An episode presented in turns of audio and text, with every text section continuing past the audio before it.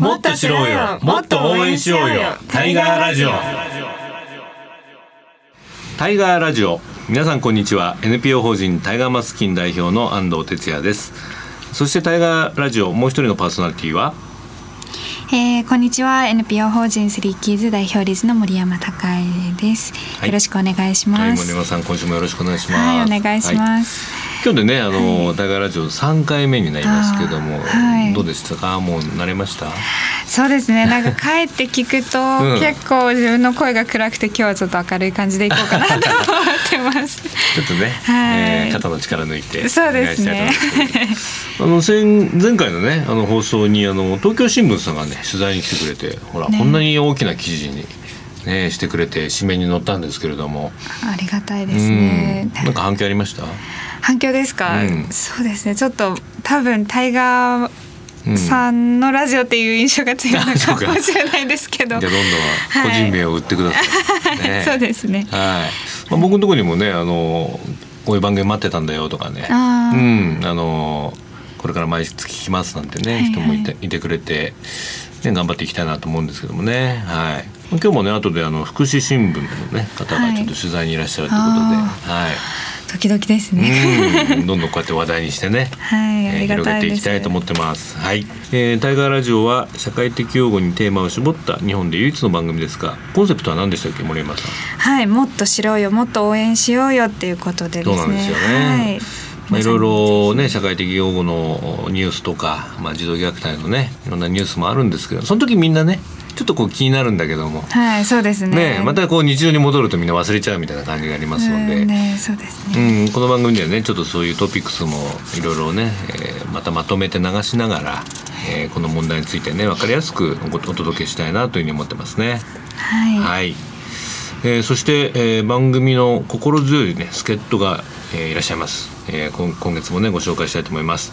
レギュラーコメンテーターの児童養護施設子どもの家施設長の早川聡さんです。早川さん今日もよろしくお願いします。はいよろしくお願いします、はい、忙しそうですね。忙しいですね。ね。施設長ともなるとほら会議とかあるじゃないですか。そうですね、うん、まあいろんな会議ありますけどね、うん、もうしなくてしなくてもいいんじゃないかなって会議もありますね そうそうね、まあ、今僕イクボスっていうのもやってましてね。そう。そういうあのいらない会議をなくすのがいく冗談で ぜひ施設長もイクボスを目指してほしいなと思いますね、はい、はい、まあ、その分子どもたちにね向き合えばいい向き合う時間をね、ね、作ることが大事だと思いますんで、はい、はい、あとまあ今梅雨真っ只中ですけども、はい、まあ、施設もあのね梅雨時はなんか対策立ててるんですか？うんあの子供が暇になるとね、うん、あの喧嘩が増えたりとかですね。やっぱり、えー、じめじめイライラする。相手に暇な子供は何かやらかすっていうね。外に出かけることも減るんですかねそうですよね。外に出かけられないとね。ね、えー、中にこもって。ちょっと発散しないで 喧嘩しちゃうのかな、えー、そういうのもありますね。そうですか、ね、森山さんは梅雨対策はどうですか？えー、これやってるって言いたいんですけど、ね、あんまり何もやってないかもしれないうちはねあのね子供と一緒にね、前あの梅雨入りにね水,、水取り動産っていうのがあるじゃないですか。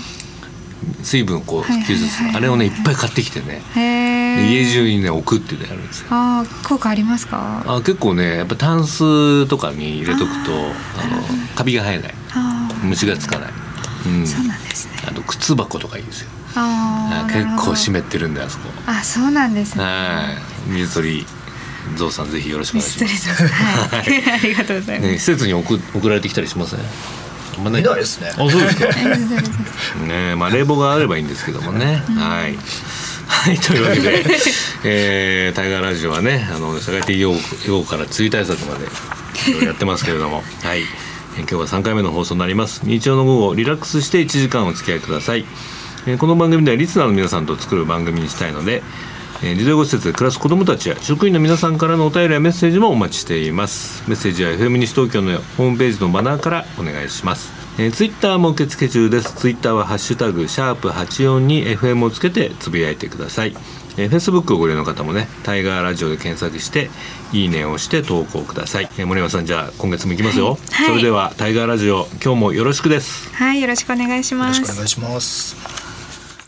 この番組は NPO 法人タイガーマスク基金の提供でお送りいたします。タイガーマスク基金は社会的養護が必要な子ども若者に支援を行い社会で活躍する人材を育成するとともにこの問題の根本解決を図ることを目的とする NPO です。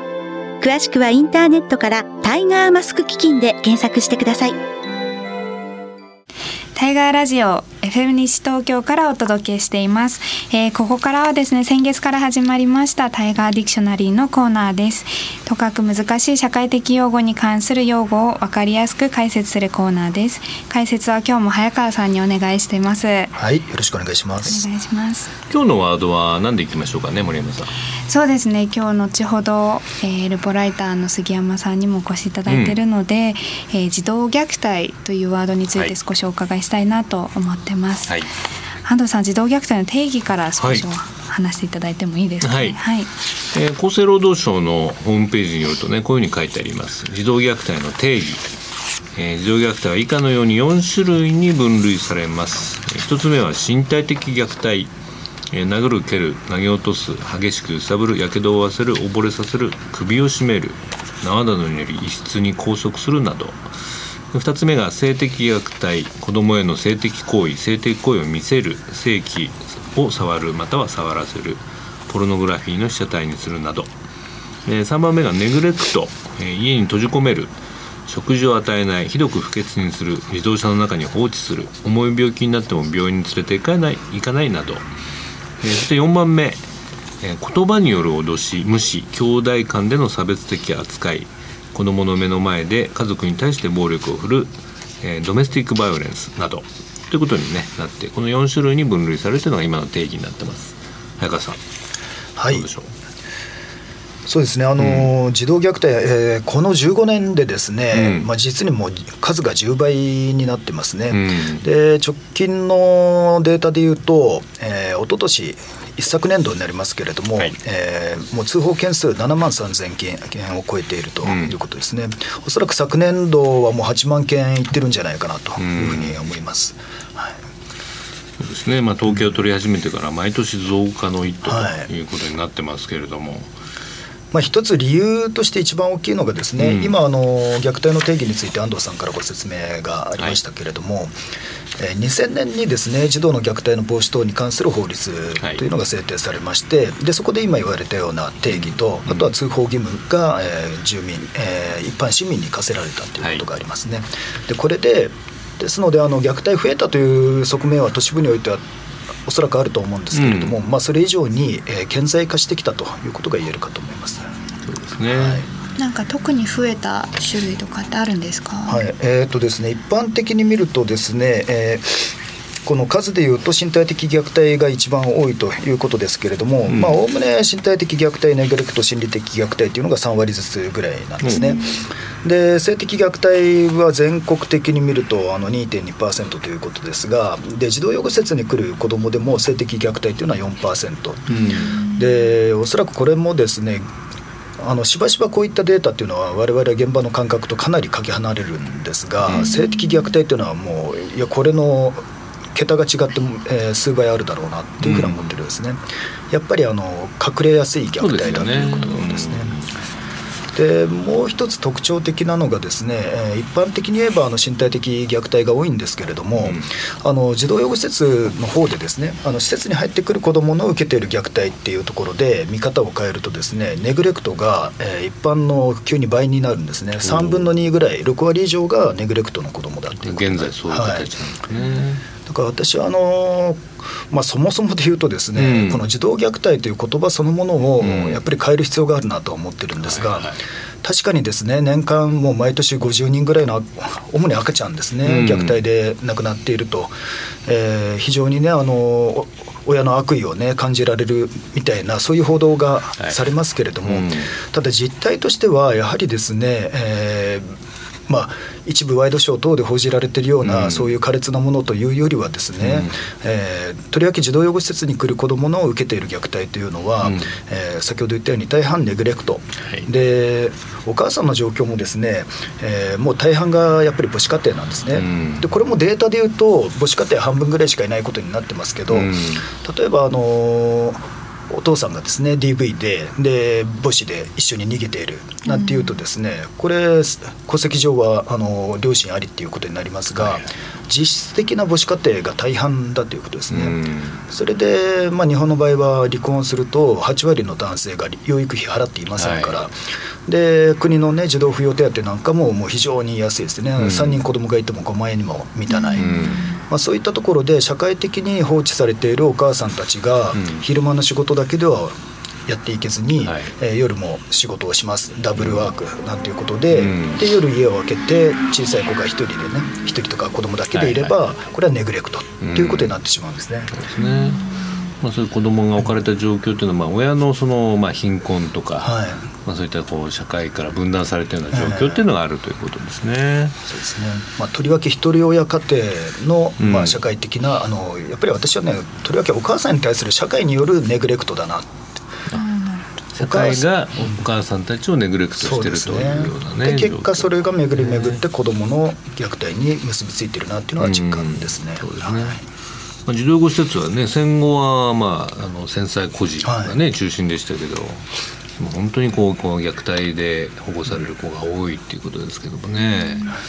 まあ、これはやっぱりでも施設の方たちもあの対応がまあ変わってくるわけですよね。そうですね、うん、だからもう正直なところ施設に来てからですね、うん、あの子供をケアするのももちろん大事なんですけれども、うん、ただ施設に来る前にですね地域にいるお母さんたち、まあお父さんもそうなんですけれども、はい、えー、あの産んだ親の責任に子育てをですね押し付けないで社会で子育てを支えていく仕組みっていうのが欠かせないなと思っています。深刻化する前のね、そうですね。域におけるそういった早期の発見や対応が必要になってくるということですね。はい、でも先ほどねあの養胎教っていうね、はい、よくあの子供を守る地域のネットワークっていうのが、うんえー、各自治体でもねできてますがあれは機能してるんですかね？まあ皆さん頑張っていらっしゃるんでね、うん、あの機能してる部分はあるかと思いますけれども。うんただ一方でですねあの児童相談所だったり、うん、あと、まあ、東京でいうと区にですねあの区市町村に、えーまあ、子ども家庭支援センターってありますけれども、はい、はい、っていはい、はい、ただやっぱりですね、えー、まあ虐待の通報窓口になっているのも児童相談所だったり、区市町村だったりしてるわけですね。でそうすると一般のお母さんの感覚としてはやっぱり相談しづらいですよね。自分が例えば子供を虐待してしまいますって相談をしたら、うん、だったら子供を預けなさいって言って子供連れてかれる可能性があるわけで、だから措置権者と相談者が同じだっていうのがちょっと無理があるなと思っていて。その相談のハードルを下げなきゃいけないそうですね。ですので我々のような民間のですね、うん、何の権力も持ってない、えー、機関がですね、うんうん、えー、そういった相談地域の子育て支援をしていくといったことはこれから必要になってくるかなと思ってます。あの一般の保育園がね、はい、あの土曜日なんか園長先生があの何でもいいから相談くださいみたいな看板掲げて、えー、ね、そこに相談行く方もいらっしゃるみたいですけど、ねはい、児童養護施設でもいいわけですよね。そうですね。だから今後はもう児童養護施設もですね今まで、えー、お預かりしたお子さんをねただただ、えー、お世話するっていうことでしたけれども、今後はやっぱり地域にもっとですね目を開いて、で積極的にですね、えー、地域のお母さんたちと共同えー、子育てをし一緒にしていくと、ある意味プロですもんね。そうある意味そうなんですね。いろんなケースも知ってるしね、そうですよね、そういう人が逆に地域にいることは心強いかもしれない。そうですね。だからそういうね今までは児童養護施設どうしてもね地域のなんかあの地域からねあの なんか変な目で見られてそうそこをですねやっぱり地域の資源になれるように我々も頑張っていかないといけないなと思ってます。タイガーラジオはそれをやりたいんですよ。ね。はい、ね。いろんな偏見をね、変えていくっていうのも大事ですよね。ここにそういう相談が寄せられてもいいかもしれないですよね、匿名で。そうですね。今度いよいよあの全国の共通ダイヤルが四桁？三桁？三桁。ですね。はい。何でしたっけ？三桁。何番か私もいち早く。一八九これはいいですよね。今までだってゼロ五七ゼロとかなんか長いやつでしたからね。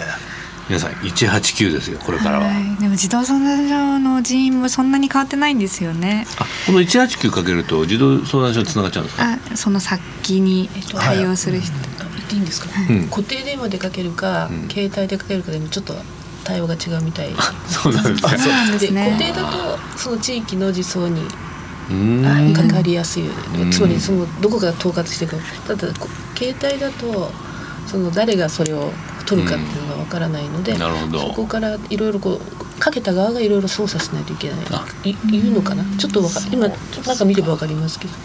ちょっと固定電話のまたね今今契約率もあんま高くないですからね。かけないですよね。若い方特に。そうですね。まあちょっとこのまた189については詳しく調べてですね。そうですね。ね、次回ちょっと放送でまたお届けしたいと思いますけど、まあでもこれ一歩前進ですよね。うん、ハードルが下がったということで。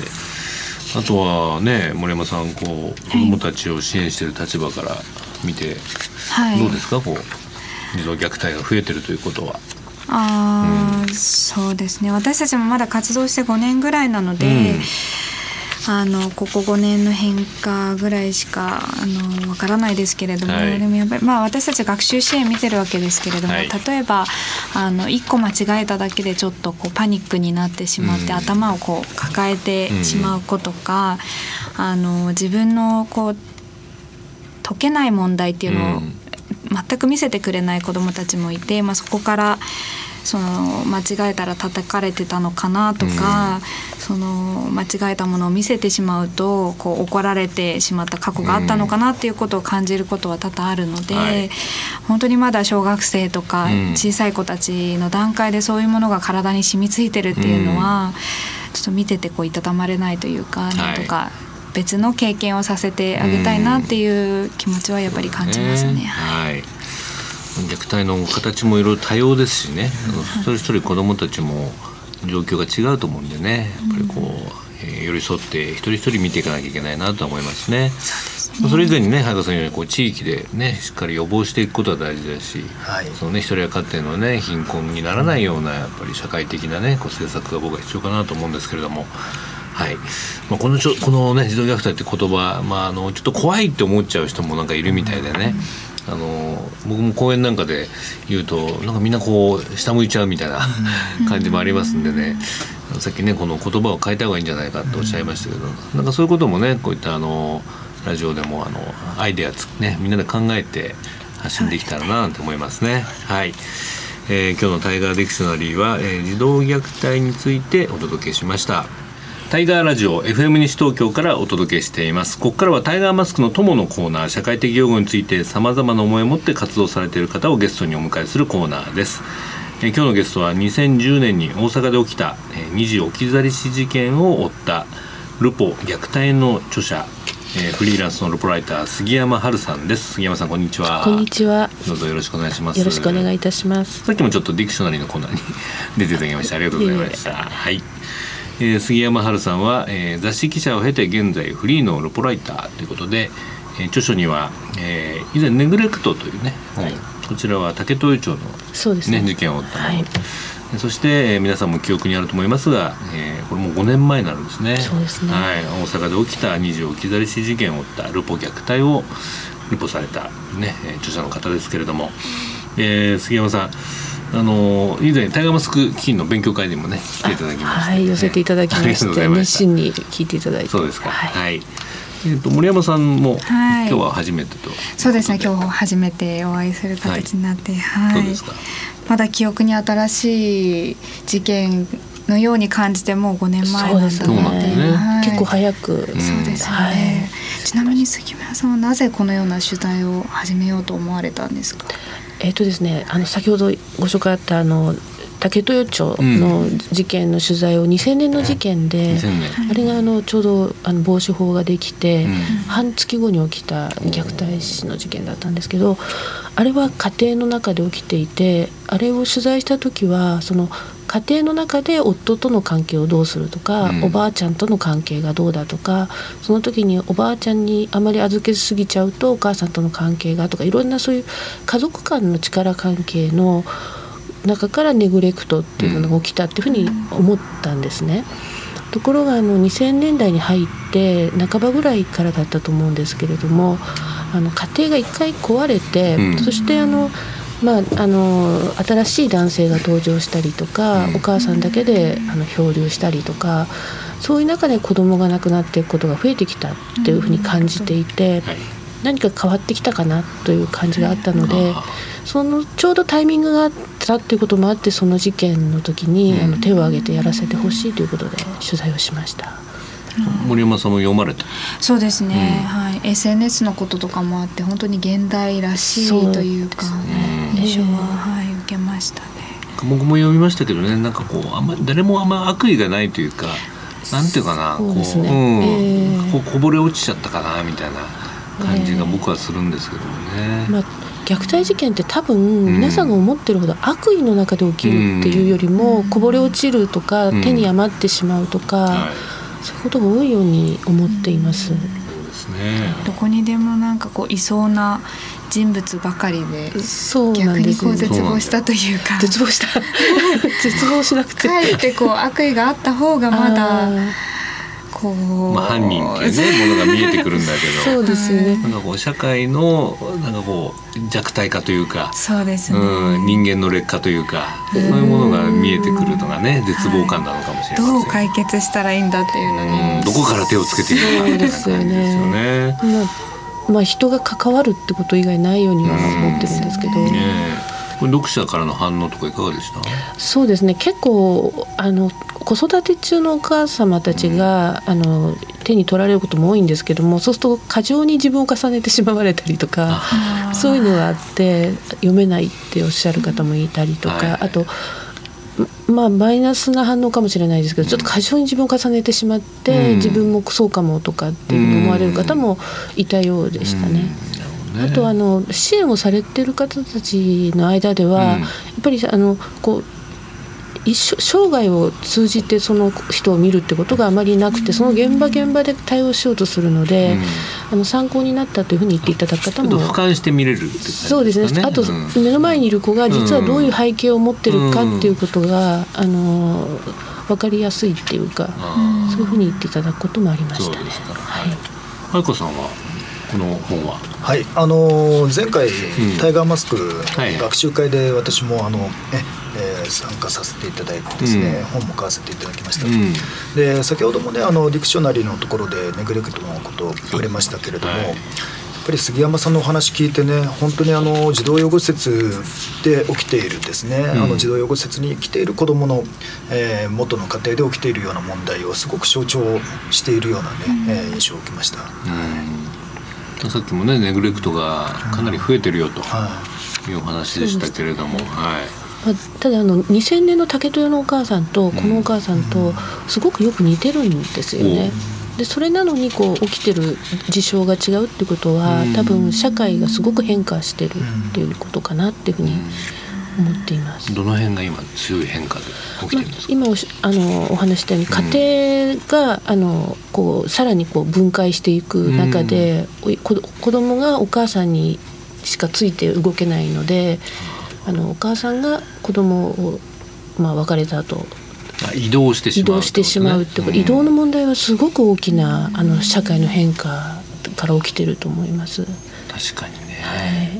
まあ女性も普通に運転できるし今そうですいろんな意味でね。あとネットがねネット今あの昨年結構いろんな地域で、うん。あの講演させていただいたので、あのその地域の実情を伺う機会も多かったんですけれども、うん。こんなところでって思うところに都会から女の子がこう、はい。ネットで男の人のところに行ってしまってそこで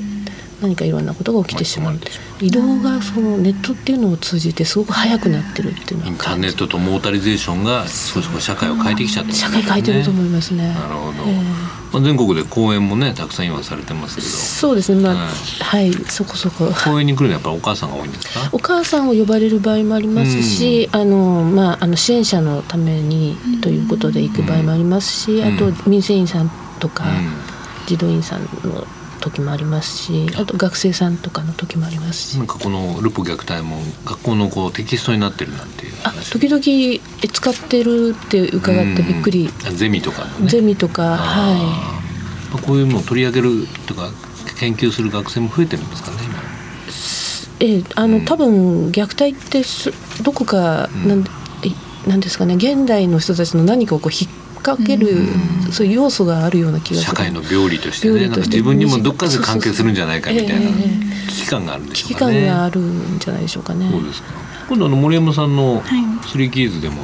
杉山さんをお呼びして、はい。8月5日に、うん。よろしくお願いします。はいお願いします、ねえ。ちょっと、はいマイクロソフトの会場を借りて、多分男性には近寄りがたいテーマかもしれないので、なるべくこう男性にも親しみやすいような形でちょっとお招きできたらいいなと思ってるんですけど、ね、男性の方にね。い。やファザリングジャパンのパパに言っときます。そうですはい。ね。でもファザリングジャパンのパパさんたちはもう立派な方ばっかり 立派かどうかはちょっと代表から何とも言えませんけど。ただやっぱりねあの子育てを楽しもうと僕ら言ってるんで、まあ、その一番大きいのはやっぱりママをね、はい。しっかりこうケアするサポートしていくっていう。子供だけだとそうじゃなくてね、あのそれがイクメンじゃないよって僕ら言っててね、やっぱりママいつもそばにいる頻度が高い人が心身ともに健康でいることがね、すごい大事なので。素晴らしいうん、です、すごくやっぱ大事なことママをサポートしないと君も笑顔になれないよって僕ら言ってるんですね。はい。ね、まあそういう杉山さんですけれども、なあの今も何か新作とかは書かれてるんですか？今はですね、うん。あの一つはあの引きこもりをテーマにして、う。ん。あのえー今ちょっと頑張ってて書いてます。そうですか。はい、あとはあの今ちょっとやってるのはあの川崎で、うんうん。あの中学生の男の子が亡くなった事件も、あーありましたねあのい移民還流って本を以前書いて、うん日本に暮らす外国籍の子どもたちがかなり放置されていてあ社会から見えないっていうことでそれを書いたんですけどその視点からちょっとあの事件を見たっていうのをちょっとネットに上げたりしています。そうですか。はい、川崎市で今子育て支援やってる NPO さんとよく知ってるんですけどね。あそうなんですすね。ごいショック受けてて。そうですね皆さんショックどうしてあれをわ私たちは救えなかったのかというね。本当にみ街中がショックをね受けてましたねあの事件は。でその本にも期待したいと思いますので。はい、ちょっとまだそれは先です。来年って言われちゃうとそうです。わかりました。はい。じゃああのまた引き続きね、えー、一曲挟んで後半ね杉山さんにお話を伺いたいと思います。タイガーラジオ FM 西東京からお届けしています、えーそれでは引き続き本日のゲストルポライターの杉山春さんにお話を伺っていきたいと思います、はい。杉山さんあのちょっと前にえっ、と居所不明児童のをなくそうというねあのキャンペーンあのチェンジオルグとかで、ええ。あのみお見かけしましたけれども、ははい。い。あれはどうどういうことで、はい、あれはあの若手の研究者の方たちが、うん。あのやはり居所不明のい先ほど言ったようにこう移動してしまうお母さんと一緒に子供が分からなくなってしまうっていうのが、あの今のすごく大きな課題になってますから、うんその子たちを確実に探すためにあの分かっていること分かってない子をちゃんと振り分けていこうというようなことで、あの若手の研究者の方たちが、うん。あのそんな方法を考えて、うん。あとあの山田藤子先生という小児科医の先生と一緒になって、はい。あのシステムを考えたんですね、うん。で私はちょっと広報役みたいでツイッターで一生懸命さつぶやくとか、そういう任務を。YouTube も出てましたはい、ね。はい。ね見ました見ました。はい。あの写真をとああのカメラにアップされてうわっとか思いながら、ね はい。でもまあ最終的にというか3万827名のねね。署名が集まって、えーこれを持ってあの内閣府に乗り込んでましたよね。えあの最初はあの厚生労働省の,、はい。まあ、あの大臣塩崎大臣にお目にかかって、うん。であのサジェスチョンをいただいて内閣府のあの世耕さんか副官房長官にはい、はいお会いしてあの訴えてまいりました。もともと行政の縦割りが生んだと僕は思うんだけれども。そうですよね。ね。え本当にここは国にねしっかりしてもらってえそうですね。それを市町村までね、ええ。都道府県市町村までやってほしいなと思いますよね。ねあのその横のつながり先ほどおっしゃってた養帯教っていうのがあって、いろんな部署の人たちが関わらないとうん。子供は見つけられないし、ね。育てられないし、ねなんか学校とね保育園は違うとか、はいはい。ねええ。警察が介入できないとかね、もう全部子供の利益をねね基本に考えればありえないんだけども、ええもう早くこれやってほしいですよね。そうですね、うん本当にあのまずあの人の目に触れないと、うんあのお母さんたちはやっぱりあのなかなかこう社会に自分が辛いっていうことを伝えられないそうですねところがあるので。ですね。いろんな人たちの目にあの一緒に生活できるようになっていかないとと思うんですね。はい。まあ、早川さんもさっきあのね地域におけるその児童養護施設のあり方これからのね役割っていうのをおっしゃってましたけども、まあ、特にやっぱり今お母さんたちがねやっぱりまだ追い詰められていると言いますか、やっぱりその母親の自己責任論というかお母さんになったんだからちゃんとやりなさいって自分もちゃんとやらなきゃっていうのがすごく強いと思うんですよね。もうこの杉山さんの本読んでてもそれがすごく感じられて。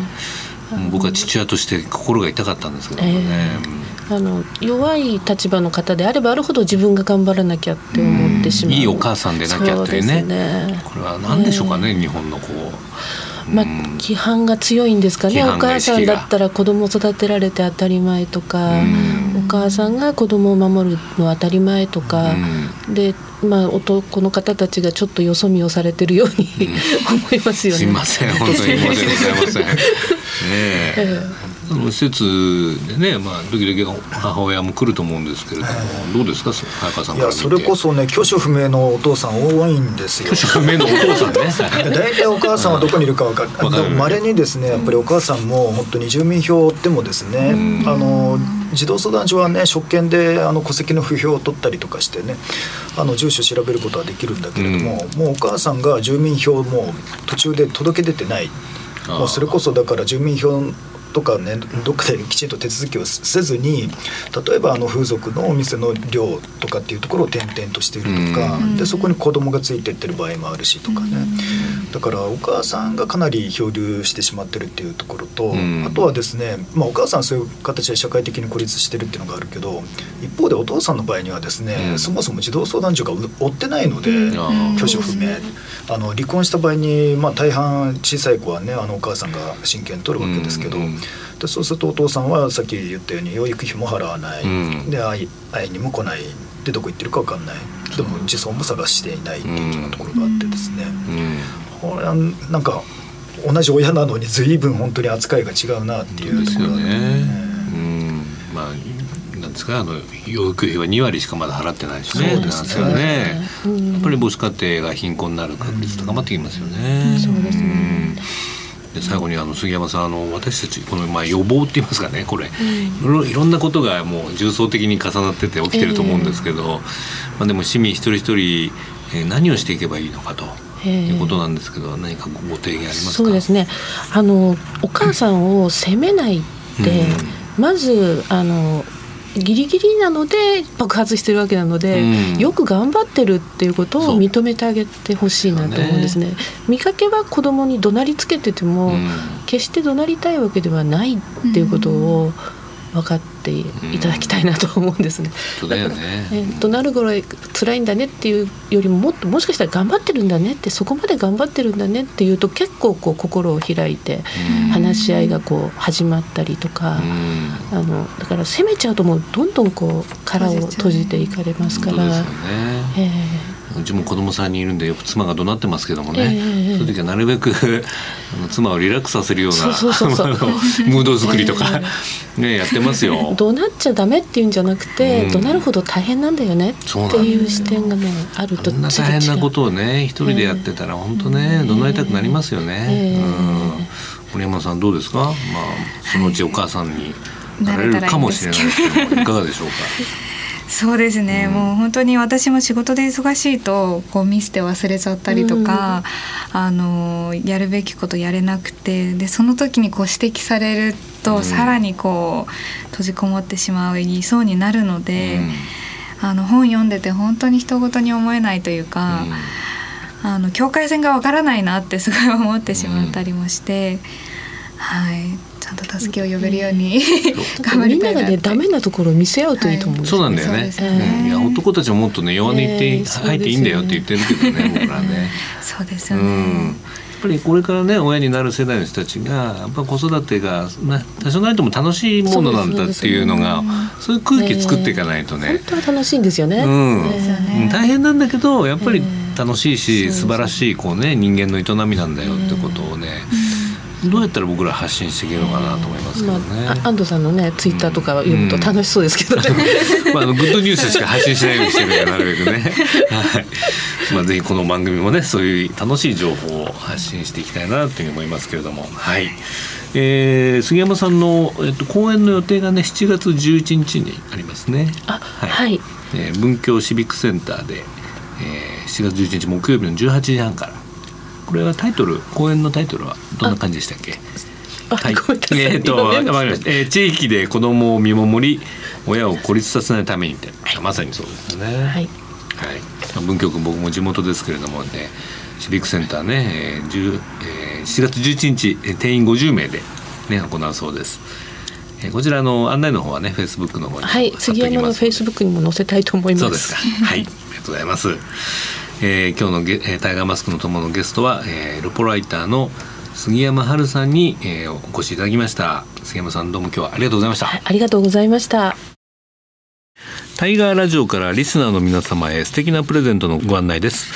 えー私の著書でえーちょっと前の本なんですけども「パパルールあなたの家族を101倍ハッピーにする本」があるんですけどもこちらをね1名様にプレゼントいたします。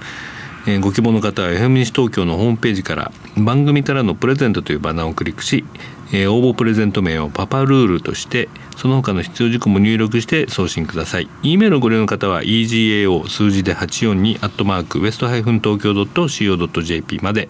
メールのタイトルにタイガーラジオパパルール係と入力しご住所名前年齢電話番号番組の感想を書いてご応募ください。応募の締め切りは7月26日の放送終了後までです。タイガーラジオ FM 西東京からお届けしています。えここからはボイスコーナーということで、えーまあ、児童養護施設のね子どもたちの声なんかを紹介したいと思います。え今日はですねあのタイガーマスキンはあの実は進学サポート制度というのがありまして、えーまあ、大学に行きたい、まあ、行った子どもたちにねあの4年間にえーそのコストをですねいろいろ応援してるというのをやってるんですけども、まあ、時々あのー今近況報告でこんな風になってますよっていうね子どもたちからハガキをいただくことになってるんですがちょっとね来てたので今日はそれをご紹介したいと思います。えーこちらはね東京の施設を出たあの男子ですね、えー今大学通ってます。えーこんにちは、えーこの度はご支援いただきましてありがとうございました大学では文学部の夜間コースに所属して昼はアルバイトや部活夕方から授業を受けるという生活を送っています。中学高校と国語が好きで、ね、日本文学日本語に強い関心があって進学しました、まあ、未経験で大変なこともありますけれども日々の練習をしっかりして大会などであ部活ね少林寺拳法をやってると書いてありますね、えー大会などで結果を残せるようにしていこうと思います。大学4年間無駄にしないように新しいことに積極的にチャレンジして良い点を伸ばし悪い点はなくしていけるようにしたいと思いますどうですか森山さん？いや立派ですね本当に。ね僕大学でこんな立派じゃなかったです もっといい加減だってな気がするけどね。そうね。もうもう一方ここの方もね東京やっぱり東京の施設を出た女の子ですね、えーこの度は進学をご支援ありがとうございます。私は現在保育と心理の勉強をしています。今の目標は授業を通して多くの知識を得て将来に役立てることです。えー将来は保育士または児童養護施設の職員になることです大学生活の目標は、えーたくさんの友達と一緒に学校行事に積極的に参加して充実した大学生活を送ることです。きっとこれからも大変なことがあるかとは思いますが頑張っていきますのでこれからもご支援よろしくお願いします。どうですか早川さん？そうですね。今あの東京ね、進学する子が嬉しいことで非常に増えてきていてですね、うんうん。やっぱりねあのこれからはね児童養護施設の子どもでも本当に自分の道をね自分で探して、し主体的にね、うん。えー社会に一歩を踏み出すためには、い。やっぱりあのこういう進学支援っていうのは本当に、えー欠かせないなというふうにつくづく思ってますね。はい。はい。まあ、インケアリービングケア、はいそしてねこのアフターケアとね、はい。まあ、大河はね、まあ、お金をねこう給付してるんですけどお金だけじゃなくてねこう社会社会のこう関係っていうかな、うん。そういったものもね周りの大人たちがしっかり見守っていきたいなっていうね、思いますね。はい。このねはがきをね僕らあの寄付してくれた人たちにねあのコピーして届けるんですね、でそれをまた見るとねまた支援者になっちゃうみたいな、そうですね。あのまた寄付が集まってくるという、まあ、そういう仕組みなんですけどね。いいことですね、はい。い、いサイクル。ですねはい。ね。えー、タガマスク金の進学サポート制度はですねこれまで過去3年間で100名の子どもたちにね、えー大学に行ってもらったんですけども今年度もようやく締まりましたので28名、ね今年も応援することができました。はいえー詳しくはねタイガーマス金のホームページをご覧ください。えーそれからもう一つちょっとねタイガーマスキンの方で不法なんですけどもあの我々の基金の名誉会長だったですね高森敦子さんがですね、えー4月6日にね、えー急逝されましたね、えー高森さんと僕はですねちょっと4年前にタイガーマスキン立ち上げる時にお会いしたんですけれども皆さんご存知かどうかあの、タイガーマスクという漫画をね、えー原作の、えー梶原一騎先生のですね奥様なんですね。はい。であのランドセルが児童養護施設に送られるというニュースを聞く中でなんかこうこれは夫の意思なんで私もなんかやらなきゃってことで講談社にね相談したところ、まあ、たまたま講談社に僕の知り合いがいてでつないでいただいてですぐ僕はあの梶原店に飛びましてですねで事業計画書を見せたら「もういや分かった」と「安藤さんに任せるから」ってことで、まあ、その場でね多額の寄付をいただいてタイガーマスキーはスタートすることができたんですね。まあ、先日講談社で行われたねお別れの会にも僕行ってきましたけどね、まあ、本当にたくさんのあのあの出版の方とかねあとプロレスの方がいっぱい来ててね。もう高森さんの人望の厚さをね本当に痛感しました。ね本当にあのこれからもね高森さんの意思を継いで、まあ、梶原先生の意思もそうなんですけども大河マスキねやっていきたいと思います、えー高森夏子さんのご冥福をお祈りいたします。えっ、と森山さんの、はい。えースリーキーズの方は何か活動ありますか？そうですね、はい。活動まあ先ほどあの杉山さんの,、あの来ていただける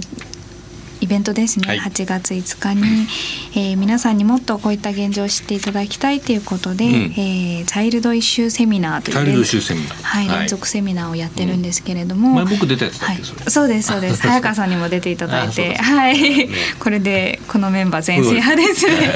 はい。あの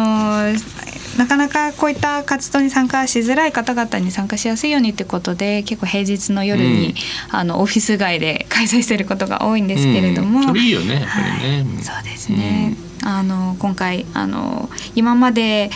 以上にちょっと深刻なテーマではあるんですけれども、もう11回目であの何回も参加されてる皆さんからもっとこう深掘りをしたいというか、はい。もっと本当のことを知りたいっていう声も